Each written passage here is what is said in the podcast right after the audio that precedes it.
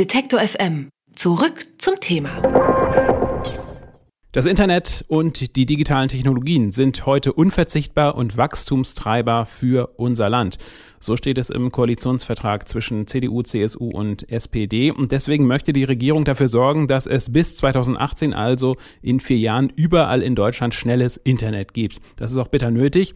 In manchen ländlichen Gegenden sind die Menschen nämlich froh, wenn sie überhaupt eine einigermaßen funktionierende Internetverbindung haben. Netzpolitik.org hat Anfang der Woche einen Entwurf der Bundesregierung zur sogenannten digitalen Agenda veröffentlicht.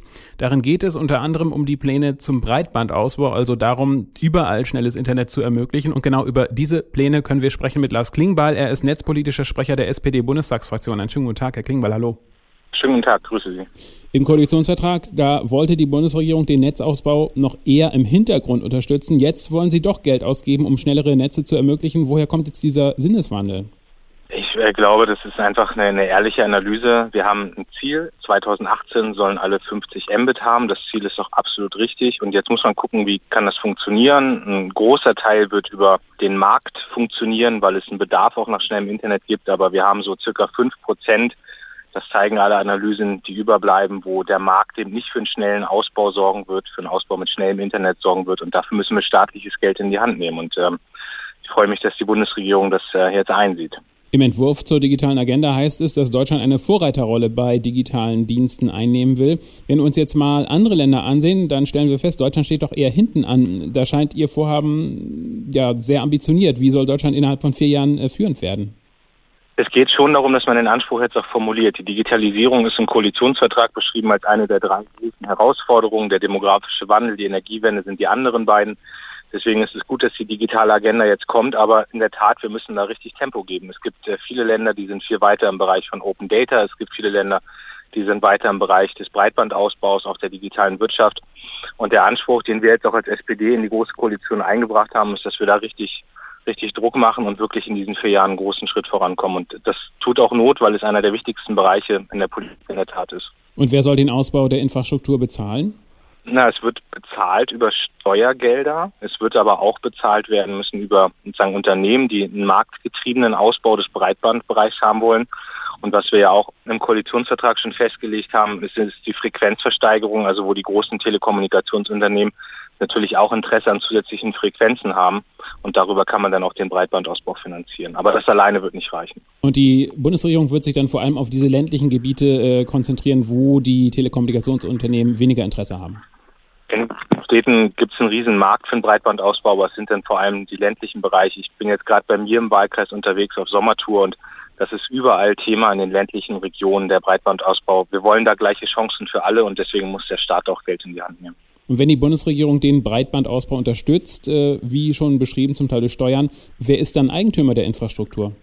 Da muss man gucken, wie dann genaue Modelle aussehen. Also ich habe selbst bei mir in einem Landkreis äh, ein Modell, das ist über Telekommunikationsanbieter gelaufen. Da gab es Fördergelder im Rahmen des Konjunkturpaketes. Das ist dann ausgeschrieben worden, da haben sich Unternehmen beworben, aber da ist auch staatliches Geld mit dazu geflossen. Also da muss man sich die genauen Modelle dann angucken, wie Förderung laufen kann. Anbieter verlegen ja oft eigene Leitungen, denken wir an Telekom, an Unity Media.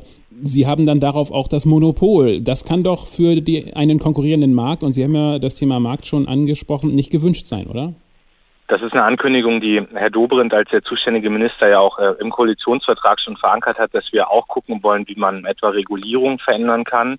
Wir haben jetzt auch in der letzten Woche vor der Sommerpause einen Antrag in den Bundestag eingebracht als große Koalition, wo es um den Breitbandausbau geht wo wir zum Beispiel gesagt haben, wir wollen jetzt mal eine vollständige Transparenz auch bei der Verlegung von Leerrohren. Also wir haben ja das Phänomen, dass teilweise Straßenbauarbeiten durchgeführt werden, da werden Leerrohre verlegt und zwei Wochen später wird das Ganze nochmal aufgerissen, weil jemand den Breitband verlegt und dass wir da sagen, es muss eine höhere Transparenz geben, es muss auch eine Möglichkeit geben, dass da Rohre gleich mitverlegt werden, dass Leitungen mitverlegt werden, also dass es hier auch zu Synergieeffekten kommt. Ich bin jetzt dagegen, dass wir ein staatliches Internet bauen und das Ganze in staatliche Hand packen, aber dass man gesetzlich zu Synergien zwingt, äh, da bin ich absolut dafür. Wir müssen noch einen Begriff äh, klären, Herr, Herr Klingbeil. Die Breitbandversorgung, die soll nämlich mit einem sogenannten Technologiemix möglich werden. Was können wir darunter verstehen? Unter Technologiemix kann man verstehen, dass es eben nicht nur um Glasfaser geht. Ich halte Glasfaser für das wichtigste und sagen Instrument auch beim Breitbandausbau. Aber wir haben natürlich auch wirklich abgelegene Regionen. Also wenn ich mal den abgelegenen Bauernhof nehme, da wird man keine Glasfaserleitung hinlegen können. Da muss man dann auf äh, moderne Funktechnologien, LTE, LTE Advanced zum Beispiel setzen. Und darum geht es beim Begriff Technologieneutralität, dass man sagt, wir haben mehrere ähm, Möglichkeiten des Ausbaus, auch von schnellem Internet. Aber nochmal, Glasfaser ist das, was am stärksten äh, ausgebaut werden muss. Sie haben schon das Ziel formuliert, nämlich dass in vier Jahren alle Anschlüsse 50 Megabit pro Sekunde schnell werden. Wenn wir die technische Entwicklung der letzten Jahre mal betrachten, dann können 50 Megabit in vier Jahren schon wieder veraltet sein. Warum setzt die Bundesregierung nicht direkt äh, beispielsweise auf 1 Gigabit, also direkt 20 mal so viel? Andere Länder, Schweden zum Beispiel, haben das ja auch schon. Bei mir werden Sie immer hören, dass die Formulierung ist mindestens 50 Mbit, weil ich auch glaube, dass wir 2018 schon wieder über ganz andere Bandbreiten reden.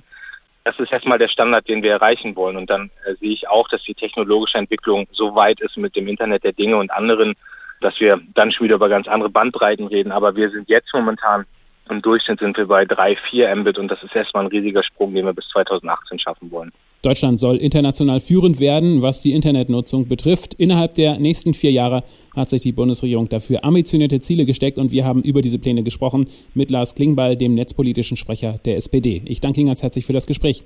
Sehr gern. Alle Beiträge, Reportagen und Interviews können Sie jederzeit nachhören im Netz auf detektor.fm.